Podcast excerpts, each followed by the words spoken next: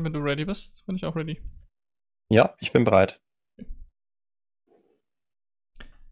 Die Geldpolitik der EZB. Wie wird es weitergehen und was für Auswirkungen hat es auf die Börse und auf uns Privatanleger? Das und mehr im heutigen Börsencafé. Bis gleich. Hallo und herzlich willkommen im heutigen Börsencafé am Sonntag. Mein Name ist Kevin, mit mir dabei wie immer Ivan. Bei uns dreht sich um aktuelle Investmenttrends und Börsencontent, Kryptowährung, Aktien etc. Wenn du den, ah ne, den will ich nochmal machen. Hallo und herzlich willkommen beim dieswöchigen Börsencafé am Sonntag. Mein Name ist Kevin, mit mir dabei wie immer Ivan. Bei uns dreht sich im Podcast um sämtlichen Börsencontent, Investmenttrends, Aktien, Kryptowährung etc. Und natürlich, wie aktuelle Marktgeschehen auf uns Einfluss nehmen. Wenn dir der Podcast gefällt und wenn wir dir gefallen, kannst du gerne ein Abo oder ein Follow dalassen, je nachdem, wo du dir den Podcast gerade gönnst. Lass auch gerne ein Like da. Vergiss nicht, uns auf Instagram zu folgen, damit du auch Content auf anderen Ebenen nicht verpasst. Content in Bild- und Schriftform. Und das wäre schon ziemlich nice, also gib dir einen Ruck und lass da mal ein bisschen Ehre da. Ganz wichtig, was wir machen, ist keine Anlage- oder Finanzberatung. Wir denken, jeder muss seine Investmententscheidung selber und eigenständig treffen. Wir tauschen uns lediglich aus, sagen unsere Meinung und stellen so ein paar Prognosen vielleicht für die Zukunft auf. Ja, Ivan, alles fit bei dir? Alles gut. Bei dir? Ja, gerade Feierabend gemacht und jetzt äh, ja, wollen wir direkt in den Börsencafé reinstarten. Von daher bin ich ja, noch so ein bisschen. wir gleich ins erste Thema. Gute Idee, genau. Lassen wir den Flow beibehalten. Und zwar geht es heute um die ja, EZB und die Geldpolitik der EZB. Wir fahren ja schon sehr, sehr lange eine Nullzinsstrategie. Und in, jetzt auch nach Corona-Zeiten stellt sich natürlich die Frage, geht das weiter? Wird die Zinspolitik sich jetzt ändern, auch aufgrund der Inflation? Und du bist ja unter anderem auch Zinsexperte, hast sehr, sehr viel mit dem Thema Banken auch zu tun in deinem Job. Erzähl uns doch mal ein bisschen was darüber, ähm, was die EZB jetzt zukünftig vorhat. Ja, um Zinsen komme komm ich nicht drum herum in meinem Job. Die Geldpolitik der EZB ist sehr locker zurzeit und das scheint auch länger so zu bleiben. Jeder, der an der Börse aktiv ist, sieht aktuell, wie schnell seine Renditen steigen, wie schnell die Assets hochgehen. Und die EZB beflügelt das Ganze. In, in Europa ähm, hört das Gelddrucken nicht auf und es sind Zeichen der Konjunkturerholung zu sehen nach Corona. Und wenn man das Ganze jetzt mal in den USA vergleicht, in den USA ist es ein bisschen äh, schwieriger. Da ist auf dem Arbeitsmarkt ähm, einiges los, ähm, beziehungsweise auch nicht. Die ähm, Amerikaner beantragen zurzeit ganz viel Arbeitslosenhilfe. Und ähm, nichtsdestotrotz sind trotzdem die, die, die größten Indizes, der Dow und der SP 500 im Plus, aber nur wenig im Vergleich zum DAX der, der jetzt zum dritten Tag in Folge steigt. Das, die Sache ist jetzt die, die EZB mauert an den Nullzinsen fest und möchte dauerhaft eine Nullzinsstrategie und eine ultralockere Geldpolitik ähm, festhalten. Ähm, das sind jetzt zwei verschiedene Dinge. Also auf der einen Seite haben wir diese Nullzinsstrategie und auf der anderen Seite, Seite Quantitative Easing, also das Aufkaufen von Staatspapieren und ähm, eine, eine ultralockere Geldpolitik, eine ultralockere Ausgabenpolitik. Das Ganze begründet die EZB wie folgt. Die Zinsen sind zurzeit an einer Art Untergrenze, gemäß Christine Lagarde. Und der mittelfristige Ausblick für die Inflation bleibt immer noch deutlich unter dem Ziel der EZB. Und jetzt möchte diese, die EZB die pandemiegeschwächte Wirtschaft mit dieser sehr expansiven Geldpolitik unter die Arme greifen. Und das, was zur Anfang der Corona-Pandemie die Geldmenge so sehr getrieben hat, dieses besonders flexible Notaufkaufprogramm, soll jetzt eben weitergeführt werden, mindestens bis Ende März 2022. Okay, ganz, ganz kurz für die, für die Zuhörer und Zuschauer. Das heißt, die, Zins, also die Zinsen sollen niedrig gehalten werden, damit die Unternehmen sich viel einfacher Kredite aufnehmen können und sich somit wieder refinanzieren können. Ja, und damit, also das ist natürlich einer der Gründe und ein, der andere Grund ist, damit es nicht unattraktiv wird, ähm, für, kannst du mal kurz einen Schnitt, äh, ich mache später einen Schnitt. Hm. Der andere Grund ist, damit, okay. Warte, ich klatsche einfach der rein, dann siehst du den Ausschlag. der andere Grund ist, damit hochverschuldete ein weiterer Grund, warum die Zinsen niedrig gehalten werden, ist, weil hochverschuldete Staaten sehr hohe Schulden aufgebaut haben und die EZB möchte diese stützen mit, mit niedrigen Zinsen. Wenn die Zinsen hoch wären, würden die Schulden diesen exponentiellen Zinseszinseffekt mitnehmen und noch mehr werden. Und das wollen eben, äh, will eben die EZB nicht. Und deswegen gibt es auch ein neues Inflationsziel. Ja, es gab ähm, früher eine bis, bisherige Vorgabe für Inflation, die nahe, aber unter 2% lag. Haben wir jetzt ein, ein äh, die, die Leitzinsen sollen so lange auf dem niedrigen Niveau gehalten werden, bis die Inflation 2% erreicht, mindestens und auch mal beständig so bleibt. Also sie soll jetzt nicht irgendwie auf, auf 2% gehen und dann irgendwie wieder verschwinden. Nein, die wollen wirklich so viel Geld drucken, so viel Anleihen äh, verkaufen, dass dieser fixe Warenkorb aus Kaffee, Milch, was auch immer, Wohnungsmieten bei diesen 2% bleibt. Und diese Übergangszeit könnte länger andauern, auch, auch noch über, über mehrere Jahre. Und es ist keine Zinswende in Sicht. Und das Fazit ist einfach, dass die Staatsschulden künstlich hochgehalten werden und dass Sachwerte wie Aktien, Immobilien und so weiter und so fort stetig und langfristig steigen. Okay, das heißt. Das erlebst du ja auch, Kevin. Ja, das, das erlebe ich auch. Das erlebt jeder, der ein Haus kaufen will in letzter Zeit oder sich eine Wohnung kaufen will oder mal wieder essen gegangen ist. Das bedeutet quasi, dass die lockere Geldpolitik und der niedrige Leitzins eigentlich ähm, uns an Privatanlegern zugutekommt. Sehe ich das richtig? Uns ja. Ähm, das kommt ein bisschen drauf an. Ich sehe das ein bisschen so, wir sind ja noch jung, wir haben noch viele Lebensjahre vor uns und wir werden noch sicherlich viele Investments tätigen wollen. Viele, äh, viele junge Leute wollen sich noch eine Immobilie zulegen. Und das Problem ist jetzt, wenn die, wenn das jetzt schon sozusagen so teuer wird, klar, machst du vielleicht mit deinen Aktien 10, 20 Prozent, aber die ganz lange Zeit, die du dann später investieren wollen wirst, wirst du zu teuren Kursen investieren, wirst du teuer kaufen und da eine, eine unverhältnis, mäßig hohe Arbeitskraft aufwenden im Vergleich zu heute, um diese Assets zu erwerben. Also wahrscheinlich unsere Eltern hatten deutlich wesentlich bessere Karten, sich ein Haus zu kaufen, sich zu verschulden, als wir es in der Zukunft äh, machen werden. Oder, oder Personen äh, ähnlich unserer Generation. Okay, das heißt, der Zins, also die, nee, nicht der Zins, die Inflation soll jetzt erstmal auf um die 2% bleiben und sich auf die 2% stabilisieren. Gibt es schon einen Plan für danach? Also soll die, ist das, bleibt das Inflationsziel bei 2% und wie bleibt dann der Zins oder will man das Inflationsziel dann anpassen? Also man, man reagiert immer meistens sehr kurzfristig, weil längerfristige Prognosen ähm, eigentlich nicht möglich sind. Also man merkt es ja auch daran, dass die Ziele ständig verworfen werden, dass neue äh, Ziele gest gestartet werden, äh, gesetzt werden und ähm, eigentlich keiner so richtig in diesem ganzen Dschungel durchblickt, wer, ähm, was, was passiert mit der Wirtschaft, wenn bestimmte Maßnahmen erfolgen. Also im Detail ähm, kann, man, kann man das nicht tun, man kann das so ungefähr machen immer. Ähm, dass, es, dass es immer wieder scheitert mit den Vorhersagen, äh, sieht man eben an, an solchen Anpassungen. Wir haben ja schon eine ganze Weile jetzt diese Nullzinspolitik. Ähm, weißt du noch, wie, seit wann wir die haben? Seit wann der Leitzins so niedrig ist? Kannst du dich da noch erinnern? 2000 ja, das ist vor, vor, wenigen Jahren, glaube ich. Vor, waren es vor vier Jahren, drei, vier Jahren. Ähm, vielleicht, ich, ich, meine, vor drei Jahren kamen die, diese Negativzinsen und haben schon ähm, vielen einen Strich durch die Rechnung gemacht. Also unter anderem diese Riester-Renten wurden ja aufgrund dieser, äh, aufgrund dieser Minuszinsen eigentlich erst äh, so richtig ähm, unprofitabel. Okay. Gut, also halten wir fest, dass die Geldpolitik sehr, sehr entspannt bleibt. Die, der 0% Leitzins wird wohl noch eine Weile anhalten und andauern. Und wir werden sehen, ob wir das Inflationsziel von 2% erreichen und stabilisieren oder ob es jetzt erstmal noch höher liegen wird. Die ganzen Kredite und in den USA waren, glaube ich, jetzt um die 5% im Mai an Inflation oder sowas. Da wird ja noch viel, viel mehr Geld gedruckt. Also der Dollar ist ja, glaube ich, um, die Geldmenge ist, glaube ich, um 30% gestiegen im Vergleich zum letzten Jahr. Nagel mich nicht ja. fest.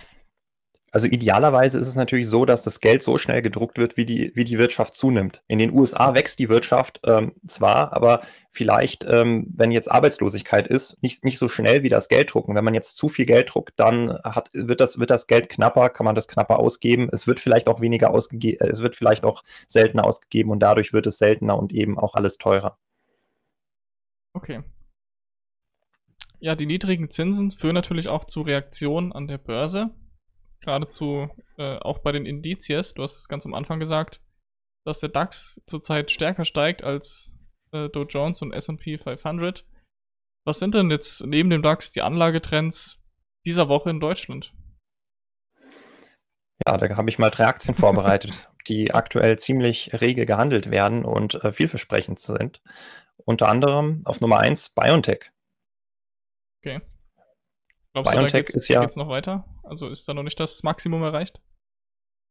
Ähm, ja, BioNTech hat, hat, sicherlich noch Potenzial nach oben. Ich meine, äh, es, gibt, es gibt immer noch Länder, wo Impfstoffmangel herrscht und die auch bereit sind, dafür Geld auf den Tisch zu legen. Die Frage ist nur, wie lange wird es dauern, bis andere Firmen vergleichsweise gute Impfstoffe herstellen? BioNTech hat die Messlatte extrem hochgesetzt mit ihrem, äh, mit ihrem äh, Impfstoff Community oder wie der heißt. Ähm, und ähm, da sind wir ja auch schon geimpft, also zumindest ich. Du wahrscheinlich auch, Kevin. Ja, einfach. Ähm, jedoch gibt es ja auch immer wieder äh, Mutationen, es gibt neue äh, Methoden ähm, des, der, der Mutation. Dann gibt es noch zusätzlich ähm, immer mal wieder äh, das Problem für äh, mit dieser Lagerung mit Minustemperaturen äh, von, von dem Impfstoff. Ähm, da ist jetzt halt die Frage, kriegt man vielleicht, kriegt vielleicht jemand einen Impfstoff hin, der äh, auch bei Raumtemperatur ähm, transportierbar ist? Ich meine, ähm, hier, äh, CureVac hat es ja versucht, äh, sind, sind gescheitert. Ich glaube, Astra ähm, da geht, haben doch, auch geht doch bei Raumtemperatur, oder? Liege ich da jetzt falsch? Ja? AstraZeneca geht, glaube ich, bei Raumtemperatur. Aber ja, soll er nicht mehr eingesetzt werden?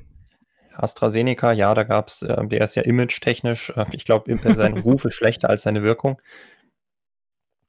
Definitiv. Ja, jedenfalls, BioNTech machen nicht nur Impfstoffe. Da gibt es auch ähm, viel andere äh, Forschung im, in, diesem, in diesem Bereich der Biotechnologie. Und ähm, ja, deswegen verdienterweise Nummer eins der Anlagetrends. Auf Nummer zwei der Anlagetrends der Woche äh, haben wir die Münchner Rück. Haben wir wahrscheinlich beide im Depot, Kevin. Möchtest ja. du was dazu sagen? Haben wir beide im Depot. Ich glaube aber, die ist die Woche ein bisschen gefallen, wenn ich mich nicht irre. Also ich war auf jeden Fall im Minus. Zu meinem Einstandskurs. Und ansonsten, ja, finde ich das eine stabile, stabile Aktie mit einer sehr, sehr guten Dividendenrendite. Ist, glaube ich, auch der größte Rückversicherer der Welt. Und ja, ich glaube, dass auch diese ganzen Schäden, die jetzt durch das Unwetter, durch die Fluten kamen, dass die jetzt auch nicht bisschen, bisschen Angst hier mit reinbringen, aber den Kurs nicht großartig beeinflussen werden. Das ist immer so, so die Frage, wie viele Naturkatastrophen gibt es und wie viel Geld, Überschuss bleibt übrig nach den ganzen Beträgen, die, die ähm, nach den ganzen Verträgen, die eben ähm, ja, abgerufen werden durch irgendwelche Schäden. Das kann man ja immer schlecht prognostizieren, ne? Genau, also für mich ist es ein klarer Dividendentitel, der, wo ich einfach jetzt abschöpfen werde. Ich habe die, die Aktie ja so ein bisschen nachgekauft äh, zu einem guten Kurs. Und ja, langfristig gesehen finde ich, dass man da nichts mit falsch macht. Genau, legt man sich rein, lässt sie drin, zehn Jahre, macht man nichts falsch. Habe ich auch so. Genau, ich sehe hier Auf noch. Nummer drei. Äh, ich, ich, sehe hier noch ja. einen dritten Anlagetrend, ja. Habe ich äh, bei mir vor der Tür. Hast du das im Depot? Ja, die Rede ist von Daimler. Ich habe Daimler nicht im Depot, da ist mir ein bisschen zu wenig Action drin. Allerdings ist die auch neulich ziemlich gut angezogen, muss man sagen. Und auch äh, die, die Herrschaften sind sehr innovativ aus Stuttgart. Da passiert relativ viel ähm, im, im, im, Sinne von E-Mobilität, ähm, sehr viel Technologieentwicklung von, äh, von neuesten Displays und was auch immer. Ähm, ja, habe ich nicht im Depot. Ich fahre keinen Mercedes, bin da jetzt auch nicht äh, mega, mega der Fan, aber finde es natürlich immer mal schön. So als eines der ersten Autos der Welt. Ähm, ich glaube, Mercedes war ja das erste Auto. Ja, das ist Mercedes sind quasi die Erfinder des Autos. Ich selber fahre einen Mercedes, ich bin auch sehr zufrieden damit. Finde das sind auch geile Autos, glaube auch, dass sie immer weiter gefahren werden, aber mir ist halt der Rückstand zur E-Mobilität einfach zu groß, um da jetzt zu investieren. Also Tesla hat einen riesen Vorsprung, VW sagt von sich selbst auch aus, dass sie zwei Jahre Vorsprung haben. Glaube ich den auch, zumindest im Vergleich mit Daimler. Und ich bin der Meinung, auch hier ist es so, dass einer der größten Absatzmärkte China noch aktuell ist. Und China ist ja aktuell, ja, sehr, sehr risikobehaftet und sehr, sehr, sehr viel, also sehr, sehr unsicher, sehr viel FAT hier im Markt. Und wenn da halt mal was knallt, dann ist ein ganzer riesiger Absatzmarkt eben mal puff, ja, kaputt im schlimmsten Fall. Das wäre natürlich nicht so schön für die Anleger. Aber umso schöner, wenn man breit gestreut ist und auf die richtigen Pferde setzt. So ist es. Genau. Dann ähm, kommen wir zum letzten Thema. Ja, es gab gestern eine Konferenz, äh, eine Bitcoin-Konferenz mit vielen ähm, sehr bekannten Teilnehmern, darunter Elon Musk, Katie Wood von ARK Invest, Lynn äh, Alden und den, ähm, den, den Erfinder von Twitter, äh, Jack Dorsey. Dorsey. Hast du die Konferenz gesehen, Kevin? Ja, ich habe mir die Konferenz angeguckt. Die ersten zwei Stunden waren ja Präsentationen, die nicht live waren, die aufgenommen waren, aber die halt sehr, sehr super informativ waren. Da hat jeder, also unter, unter anderem war da ja auch Lynn Elton, jeder hat ein anderes Thema behandelt, wo so ein bisschen Kritik zu Bitcoin aus dem Weg geräumt wurde. Bitcoin ist nicht skalierbar oder Bitcoin ist nicht sicher, war glaube ich auch ein Thema. Oder Bitcoin ähm, ist verteilt auf Wale zu größten Teilen und 90% der Bitcoins liegen auf 10% der Adressen, was halt erstmal doof klingt, aber wenn man das genauer betrachtet, merkt man, dass es halt, dass halt diese ja, 10%, 10 der Adressen ganz, ganz vielen Leuten gehören, weil das halt sich unter anderem auch um Börsen etc. handelt. Dann kam um ja, 20, um 20 Uhr ging es dann, glaube ich, also unserer Zeit ging es dann, glaube ich, mit der Live-Show los, wo dann Elon Musk, Jack Dorsey, Katie Woods und noch jemand, äh, dessen Namen ich jetzt nicht mehr weiß, diskutiert haben Jack und sich Dorsey, gegenseitig. Elon Musk, Katie Wood und der Moderator. Genau, und den war kenne ich auch nicht. Den, ja, den Namen habe ich wieder vergessen. Ich habe ihn zwischenzeitlich dann schon wieder gehört. Und die haben ja einfach mal so ein bisschen diskutiert, wie kann man mit Bitcoin jetzt die Zukunft gestalten. Haben auch Elon Musk so ein bisschen ausgefragt. Und da wild in der, in der Runde rum, ja, rumdiskutiert. Genau, da gab es viele weitere spannende Vorträge, ja, von Lynn Alden auch schon angesprochen, auch über äh, Bitcoin, ähm, über warum Bitcoin jetzt eigentlich selten ist und ähm, ja, aber ich habe ich hab so ein bisschen das Gefühl gehabt, Katie Wood mit Ark Invest war so ein bisschen mehr Marketingveranstaltung. Ich habe nicht so das Gefühl gehabt, dass die sich wirklich mit dem Bitcoin auskannte. Sie hat zwar gesagt, Technologie und Blockchain und ähm, AI und es wird ganz groß, aber so wirklich technisch ähm, kam sie mir jetzt nicht versiert rüber, dass sie jetzt wirklich, äh, wirklich an diese Fundamente, ähm, äh, an, die, an, diese Religion Bitcoin quasi glaubt. Okay. Ja, ja sie, nicht, hatte, nicht, sie, hatte, sie hatte gemeint, sie hat mit vielen von, von den Minern gesprochen, von den größten Minern und war überrascht, wie was für ein Verständnis die auch von Geld haben, also wie gut die sich mit Ökonomie und Wirtschaft auskennen. Äh, wahrscheinlich be vielleicht besser als sie selber sogar. mhm. Und ähm, ich finde, das hat man aber auch bei Elon Musk gemerkt, dass er teilweise auch den Bitcoin noch nicht ganz verstanden hat. Tatsächlich. Das, das Gefühl hatte ich auch, dass er wirklich ein bisschen mehr so, ähm, ja, Bitcoin wird, ist so eine Art Zahlungsmittel, soll Zahlungsmittel werden, kam hier kam ja immer wieder öfter. Ähm, ja, der Bitcoin-Kurs ist ja auch in letzter Zeit ziemlich abgedampft unter die 30.000er Dollar Marke und direkt nach der Konferenz wieder kräftig angezogen. Ich glaube jetzt auf 32,5 stand jetzt, ähm, 23.07. Und Elon Musk hat ja auch schon Aussagen geäußert, dass er, dass Tesla auch Bitcoin sehr wahrscheinlich wieder als Zahlungsmittel akzeptieren wird. Und warum das der Fall ist, dann kommen wir wieder auf unser erstes Thema zu sprechen, die negativen Zinsen. Ähm, seine Aussage ist, wenn Tesla negative Zinsen ähm, in Europa zahlen muss auf Bankguthaben, dann macht ihn das verrückt. Das will der Elon Musk nicht. Ähm, jedoch ist er auch wegen dieser Umweltbilanz ähm, einer der ältesten und bekanntesten Kryptowährungen, ähm, ist, er, ist er nicht so ganz d'accord. Und er ist der Meinung, dass das Mining auf mindestens 50 Prozent ähm, äh, regenerative, erneuerbare Energien stammen muss, bevor er diesen Schritt wagt und wirklich ähm, Tesla äh, in, überhaupt in Erwägung zieht, in Bitcoin Zahlungsströme anzunehmen. Und ich fand es auch interessant, auf der Konferenz hat er den Jack Dorsey, äh, also den Twitter-CEO, ziemlich gedrängt, ihm eine Antwort darauf zu geben, ob Twitter demnächst Bitcoin akzeptieren wird als Zahlungsmittel.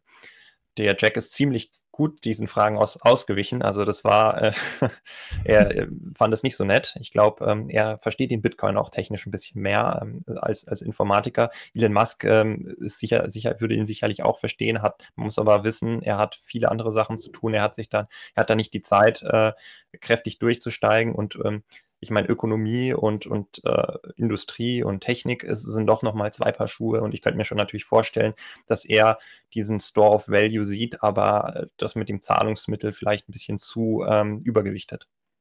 Ja, man muss dazu sagen, Jack Dorsey ist ja nicht nur CEO von Twitter, sondern auch CEO von Square. Und Square ist ja ein Zahlungsdienstleister aus den USA. Vielleicht so ein bisschen vergleichbar mit PayPal, weil es auch nicht dasselbe ist. Und Jack Dorsey arbeitet auch jetzt schon an Lösungen, wirklich Bitcoin noch mehr in die Zahlungswelt zu integrieren und da neue Lösungen zu bieten, um wirklich ja, Zahlungen ermöglichen zu können, die halt nicht hauptsächlich auf dem, auf dem On also On-Chain, auf dem Bitcoin-Netzwerk passieren, sondern eher Off-Chain, wie zum Beispiel auf einem Lightning-Netzwerk, äh, auf einem Lightning-Netzwerk, sodass einfach Transaktionen schneller und auch günstiger vonstatten gehen können. Und da finde ich, ist er auch ein bisschen zukunftsorientierter wie Elon Musk, der immer noch an seinem Dogecoin hängt und glaubt, Dogecoin könnte, der es halt lustig findet, wenn Dogecoin so eine Weltwährung wird. Er findet es halt einfach lustig und deswegen ist er da weiterhin investiert. Und ich bin gespannt, was Jack Dorsey da noch vorhat in Zukunft und was auch tatsächlich dann umgesetzt wird und auch real als App oder als Dienstleistung dann greifbar wird. Auf jeden Fall. Ich könnte mir auch vorstellen, dass es irgendwann mal eine Protokolländerung gibt im Doge, Dogecoin-Protokoll und der Dogecoin auf einmal auch begrenzt wird. Ähm, man könnte das ja umsetzen, indem man einfach die Mehrheit der Software oder die Mehrheit der Miner sich dafür, dafür eben in ihrer Hardware oder Software eben abstimmen und ähm, dann gibt es einen richtigen Bullrun auf, auf Doge. das wäre aber eher lustig. Ja, das wäre echt witzig und es bleibt abzuwarten. Vielleicht sollte man doch mal 100 in Doge reinstecken. Äh, ich bin immer noch nicht investiert. Du? Auch nicht. Auch nicht vor in nächster Zeit, oder? Auch nicht vor. Ja, ich habe jetzt in einen anderen Coin investiert, der sehr, sehr risikobehaftet ist, einen kleinen Betrag reingegeben, den Million Token. Da wird sich zeigen, was dieses ist eher ein soziales Experiment als ähm, eine Kryptowährung. Und wo da die Reise hingeht, ob die auf, auf 0 geht, beziehungsweise auf 1 Dollar oder 1000 Dollar ja. geht, das wird sich noch zeigen. Da bin ich auch gespannt. Ich meine, dieser nächste Schritt auf seine Kryptowährungen auch irgendwie mit seinen Kryptowährungen Erträge zu erwirtschaften, ist ja quasi äh, die Krönung, die Creme de la Creme. Da gibt es ja auch Möglichkeiten auf, auf, solche, auf solche Coins, irgendwelche Liquidity Farming und äh, Liquidity Mining eben anzuwenden mit dezentralen Protokollen, was der Geier weiß. Das ist ziemlich, ziemlich interessant, spannend und crazy und profitabel auch wahrscheinlich zugleich. Das stimmt, ich probiere das ja gerade äh, aus, schon seit ein oder zwei Wochen.